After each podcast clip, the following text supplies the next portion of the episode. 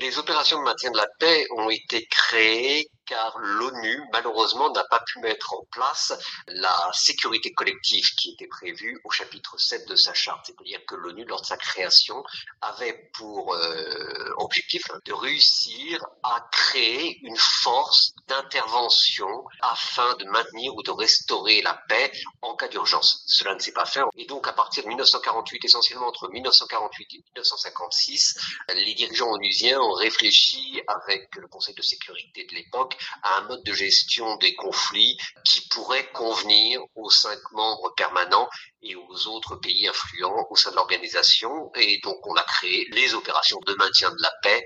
C'est vraiment à partir de 1956, avec l'affaire de Suez et la création des casques bleus, que l'on peut parler d'opérations de maintien de la paix. Le secrétaire général de l'ONU a reconnu hein, les limites des missions de paix et a appelé à réfléchir à leur avenir. Pourquoi cette sortie maintenant et qu'est-ce qui peut expliquer cette sortie? D'abord, il est loin d'être le premier à proposer ce genre de choses. Boutros Ghali a proposé un véritable plan euh, de refondation des opérations de maintien de la paix.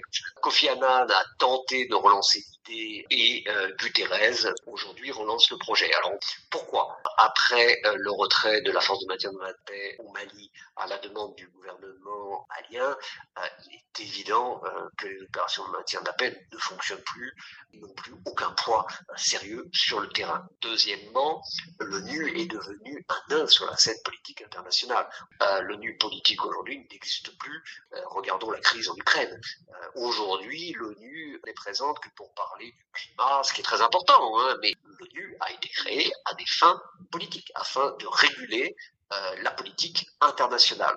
Conscient de tout cela, avec quand même beaucoup de retard, Guterres décide de remettre le sujet sur la table. Comment rendre les missions de la paix onusienne plus efficaces, selon vous? Il faudrait revenir à l'idée d'une forme d'intervention rapide dépendante de l'ONU, c'est-à-dire mettre à la disposition de l'ONU une armée professionnelle qui, lorsque le secrétaire général le jugerait nécessaire, bien évidemment après que cela ait été approuvé par le Conseil de sécurité, pourrait, sans avoir à travailler des semaines, voire des mois pour former une opération de maintien de la paix, envoyer des troupes sur le sol. Il faudrait revoir les trois principes principaux des opérations de maintien de la paix, c'est-à-dire consentement des partis, euh, donc des belligérants, l'impartialité et le non-recours à la force.